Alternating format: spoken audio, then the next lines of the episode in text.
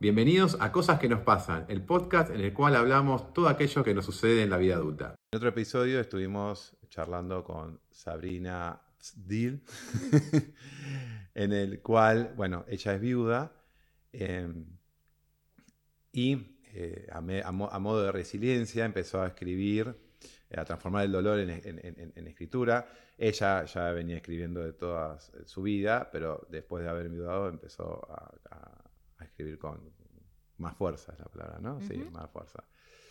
Y ese eh, dolor, si uno quiere decirle, lo, transformó eh, a pedido de su hija Esme, Esmeralda, lo transformó en un cuento en el cual eh, es para tratar el tema del duelo en los más chicos. Bienvenida nuevamente. Gracias. Gracias. Em, contame cómo surge la, idea del cuento. Y la idea del cuento, mm, cuando atravesamos la, muerte de Wal, yo empecé a hacer algunos cursos de, escritura y de escritura creativa que eh, me ayudaron mucho a, poder abrirme más en, un campo o en campos en los que yo no escribía y, ahí llega la, idea loca de Esme de que yo tenía que escribir un cuento para niños eh, sobre duelo.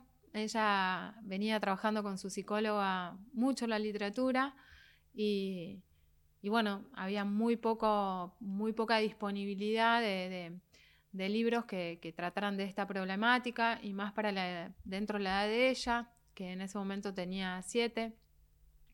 Los, que, los libros que había eran para niños más chiquititos y, bueno, así, así nació este cuento que fue creado como en varias partes. Primero me vino el nombre y ahí nace Mina, en una hamaca en Mina Clavero. Y en unas primeras vacaciones solas, nosotras, en unas vacaciones de invierno, apenas seis meses de lo que había pasado con Wal. Y, y después el, yo tenía como muchas ideas en la cabeza de, decir lo que quería decir y decir lo que quería transmitir, pero el cuento en sí no bajaba, eh, no me llegaba la, inspiración para escribirlo. Y en enero del, 22 ah, eh, empecé un mentoring para, para escribirlo.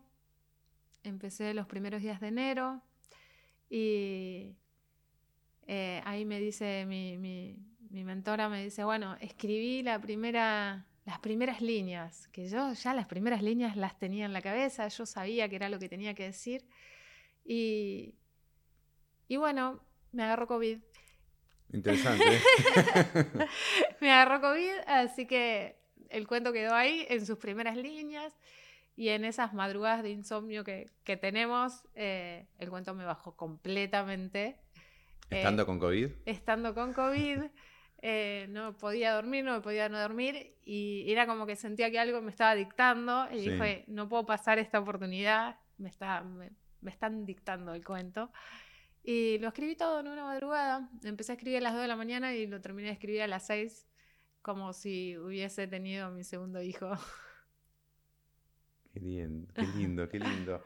Em, Hablando del tema del cuento, em, particularmente cuando vos me contaste del cuento fue como me sorprendí porque, bueno, cuando mi hija Guille eh, se le murió la mamá, eh, con casi tres años eh, empezamos la familia y el colegio a buscar libros o algo que pudiesen em, leérselo como cuento y no, no había nada. Vos hace un rato me dijiste que hay alguno que otro cuento, pero mi pregunta que te, que, te hice ah, después, charlamos un ratito antes, es si hay una edad para, empezar a, contarle este, el cuento. Eh, el cuento, creo que cuando un, un, adulto lo lea se va a dar cuenta que no solo es para niños, sino que también puede ser para adultos también. Muy claro para, adultos y, yo siento que es la apertura para poder hablar. Em, si bien es un, cuento que tiene muchísimo texto, no es un libro álbum como, como se, usa hoy, hoy un poco, que los libros álbum son poco texto y mucho dibujo. Este es al revés, tiene más texto y un dibujo que acompaña. Eh, obviamente que es, de escritura, eh, es, de, escritura más larga, entonces ya el niño debe saber leer, pero si no sabe leer, eh, mejor todavía, porque si hay ahí un adulto que lo pueda guiar y se lo pueda leer y, lo pueda leer con otra pausa que les abra la posibilidad de la pregunta, eh, sería, sería buenísimo también. Yo lo, lo, planteé un poco así, ¿no? Con, esto de sentémonos a, leer y ver qué dispara y, en ese qué dispara empecemos a hablar de, de eso, de lo que de lo que el cuento transita, que es una muerte, es el dolor, es la oscuridad, es la forma en que, se puede atravesar. Eh, así que nada, está bueno para eso. Y el mensaje, o sea, el, mensaje de, que deja del tema del corazón, de que siempre van a estar en... Yo, lo, yo lo, leí hace un, hace un, hace un ratito, porque la primera que nos conocemos, o sea, si bien íbamos hablando por las redes, la primera que nos, que nos, encontramos en persona y lo leí, obviamente terminé bastante emocionado porque, como, como te dije, o sea, solamente lo que pasamos por esto sabemos de qué se trata. O sea, cuán, hondo puede calar un, mensaje así, pero es un mensaje muy lindo. Obviamente tienen que, verlo después en, el, libro. el, el libro viene con una base de una idea que, está trabajada con, psicólogas. Em, cuando sucede la, muerte de su papá con Esme, yo lo primero que le dije es a su psicóloga, decime que le tengo que decir, por favor, no quiero utilizar lo, que más fácil nos sale, es la estrellita, el, se fue al cielo y no sé qué. Y ella me dijo, decí la verdad. La verdad, siempre la verdad. Eh, no hay estrellas, no hay cielos, no. La muerte es una situación definitiva y a los chicos hay que decirles la verdad. Los chicos no pueden vivir con su idea en la cabeza de que si se suben a un avión se van a encontrar a su ser querido, no pueden vivir con una estrella siempre ahí y que por ahí en algún momento puede bajar la estrella. A los chicos hay que decirle la verdad, no hay que generarles falsas expectativas. Eh, la muerte es una situación que sucede y no tiene, no tiene vuelta atrás. Entonces, esto de no se revierte tiene que ser siempre lo, que basa a, la charla que eh, precede o antecede a la muerte. Me quedé, pensando bastante en, el tema del, mensaje. Decís, eh, el, que no van a estar en una, estrella. O sea, es como, es verdad, uno cuando, eh, particularmente a mí, eh, Guille tenía eh, dos años para tres y, todo el mundo, viste, pregunta, ¿y cómo le contaste? Y la sentamos en el living de casa con, la abuela y le dijimos que mamá ya no iba a estar más y que iba a estar a partir de ese momento en su corazón. Que es, bueno, ahí, está el mensaje también. Claro, bueno, por eso en, su corazón. Obviamente, em, un chico eh, de dos años, tres, todavía no, tiene ni idea de lo que es la vida. O sea, es como, ¿cómo, le explicas eh, que alguien no va a estar, que alguien no, no va a vivir más y no sabe lo que es vivir tampoco? Y... Es que, es que ahí parte. Nacemos y morimos. Eh, creo que, que, pasa por esto, como naturalizar el, suceso de el nacer y morir como los dos extremos de la vida, que puede ser larga, puede ser más corta, eh, pero, pero, pero es así. Es que es así, o sea, mucha, mucha gente, no sé si a vos te ha pasado, cómo, te preguntan cómo haces, cómo hiciste, eh, y, es como siempre yo lo, he dicho, hay que ser, hay que decirle la verdad, o sea, la realidad es que a Guille todavía eh, no es que le cuesta eh, explicar lo que es el cáncer es, bastante complicado a, un chico pero yo eh, veo con en Guille particularmente el tema de la naturalidad hoy en día con cinco años de cómo ella agarra y te dice y se presenta y dice, eh, mi mamá se llama Betina, mi mamá se murió, no va a volver más y se murió de una enfermedad que se llama cáncer. Y lo tiene súper claro, que más desbarata más de un adulto. No, pero es que sí. Lo desbarata más de un adulto, porque mismo el adulto no sabe qué decirle a una criatura de 4 o 5 años. He visto salidas maravillosas como una persona que le dijo, mi papá también se murió de cáncer, como viste, como diciendo... No, que nos pasa, que son situaciones que nos pasan a todas. Y, no está mal, tampoco. No, no, por eso es como tratar el tema de, la, vida y, de la muerte también.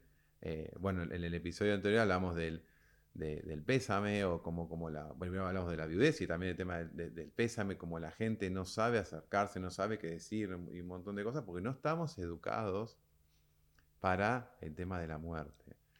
Y es un poco la idea que vos venís a, traer con, el cuento, ¿no? Cuando, cuando pasó lo de su papá Esme, eh, estaban en vacaciones, eh, el colegio se acercó de determinada manera con un mensaje em, y, y, después empecé yo a trabajar con el grupo de padres eh, de cómo afrontar esto que, venía con Esme. Porque Esme viene con esto. Esa es tu historia. Y, yo no quiero que evite su historia. Yo no, creo que, yo no quiero que, que bloquee eh, que tuvo un papá y que su papá se llama Walter y que se murió. Eh, pero que ella tiene un papá. Entonces no quiero que se la mire como la rara ni como la distinta, porque a veces sí nos pasa eso muchísimo, eh, de que nos miran como los distintos. Pero eso también es parte de los adultos. Sí, es, pero es el pensamiento de los adultos. Los chicos que ya lo tienen incorporado es, eh, es como, eh, no sé si por ahí lo compartís conmigo o no, a mí me pasó, es como, hay mucho el, ah, pobrecita, no tiene mamá o pobrecita va a crecer sin su mamá. Pero eso es una visión de alguien que creció con madre, con una madre, ¿me entendés? Entonces yo por ahí veo eso, es como que ella, ella ya de los años no tiene dos años y medio, tres, ya no tiene mamá. Entonces es como, si uno, está bien que no es lo mismo, pero si uno crece sin abuelos, es como no tiene la imagen de los abuelos. Es más el adulto añorando que no va a tener eso. Bueno, a nosotros nos pasó con, el primer viaje que, hicimos juntas, eh, que fuimos a la playa, y, ella me decía, mamá, ¿por qué esa gente tiene una familia tan grande y nosotras somos nosotras dos? Pero nosotras somos familia. Y esta es la familia que nosotros tenemos. Las familias pueden ser un universo, le digo. Nosotras tenemos esta que es de nosotras dos. Y ellos tienen esa que son un montón. Pero bueno, hay sin fin de formas de familia. Esta es la nuestra. Y, y, esto también es empezar a trabajar esto. De, que no es porque seamos dos, no somos familia o que el concepto de familia sea eh, porque son muchísimos integrantes. Entonces, eso también fue como, como una, apertura a trabajar otras cosas que, están en la mente de los chicos.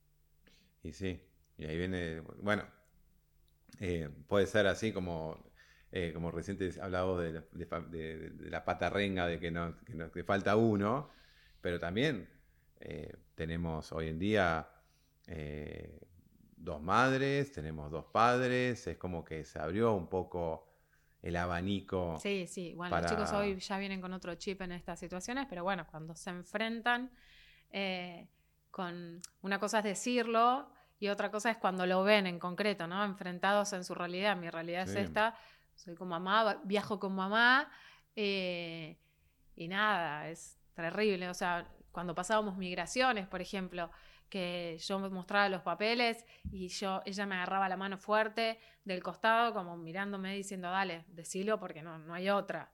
Y tener que decir, no, no. Y, la autorización del papá, no, no, el papá se murió. Pero ahí directamente... Lo tuve que decir un montón de veces. Bueno, pero a, mí viajando, eh, ya yo le pongo el certificado de función Y la, y, la, y la partida de nacimiento es ni te Y pero no, no, no porque no te habrá tocado una que tenía ganas de hablar, porque la mía un poco más le tuve que decir el ADN del padre, de cómo había sido el suceso y demás, y, ella al lado mío agarrándome la mano como... Sí. Eh, nada. No, pero a, mí particularmente no, salvo en una, en una entrada a Estados Unidos, que, que, que, la última vez que entré los dos solos, me preguntó dónde está la mamá y le dije falleció y, me dijo nada. No, nada. Pero es un poco, viste eh, y, hablando también, nosotros, bueno, nosotros somos argentinos, eh, pero también me ha pasado en, otros países que me han preguntado, ¿y la mami dónde está? Viéndome a, a, Guille y a mí, solo viajando, el primer viaje juntos, solo, bajamos el avión y me venía la gente y me decía, ¿la mami dónde está? y yo le decía, la mami murió. sí, y después cuando le decís murió, te empiezan a mirar como diciendo, ¿para qué pregunté? ¿Viste? Y, me pasó a lo largo de todo ese viaje, que todo el tiempo me veían solo con, con Guille y me decían con el cochecito, porque te la llevaban en cochecito. Me decía, ay, princesa, ¿dónde está su mamá?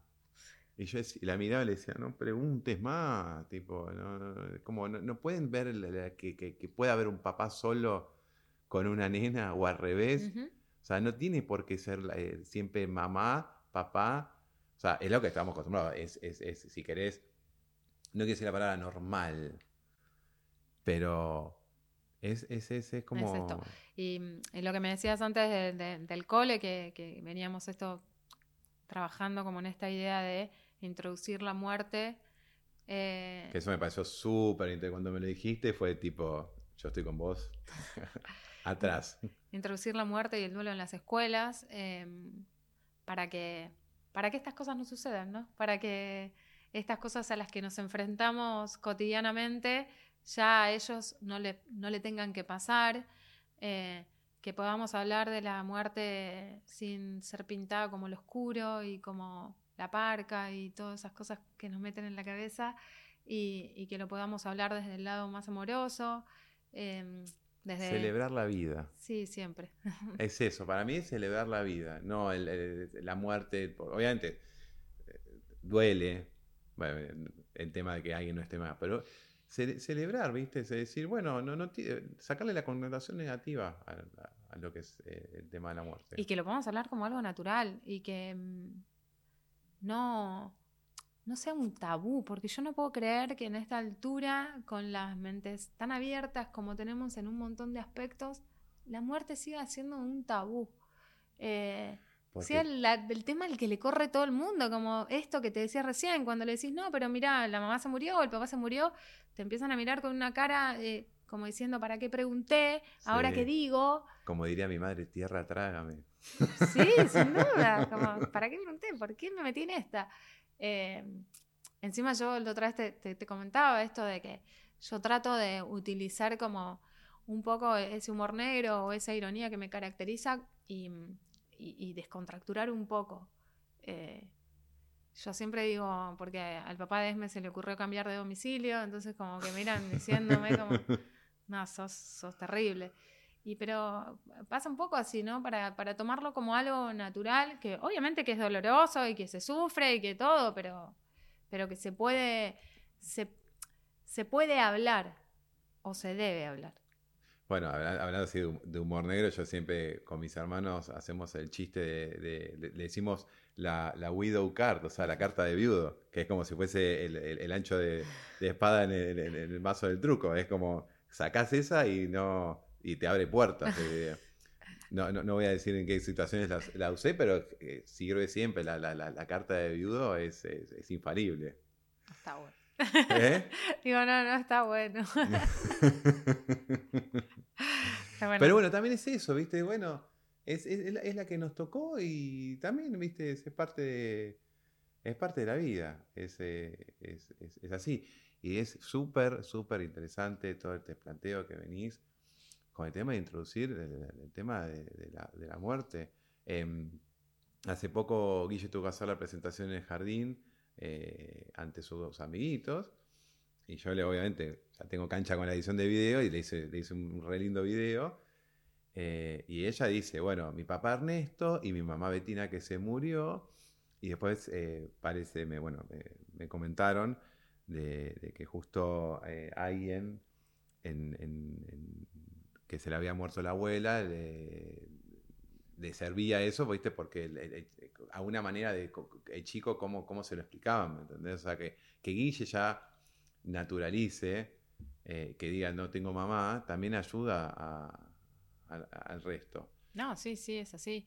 En, el cole de meme no, no, pasaron las mejores cosas, pero em, no lo trabajaron con la profundidad que el tema merecía, sin herramientas no se puede. Y, ¿Querés herramientas? claro, yo creo que lo... ahí le tiraste el libro arriba de la mesa. No, no, todavía no lo había escrito, lo había escrito, pero todavía no lo tenía. Y... Pero, pero creo que es como yo te decía antes, en la conversación anterior, te decía, cuando no tengo herramientas voy y las busco. Yo soy así. Creo que mm. eh, los docentes deben tener herramientas que las emociones em, están para ser trabajadas y la muerte trae un montón de emociones. Eh, un abanico de emociones trae, un huracán de emociones. Y hay que estar capacitado para, trabajarlo. Eh, yo creo que, que, es un deber de, los docentes hoy eh, capacitarse para que los chicos puedan crecer validando la generalidad de emociones que tenemos y no ocultarlas.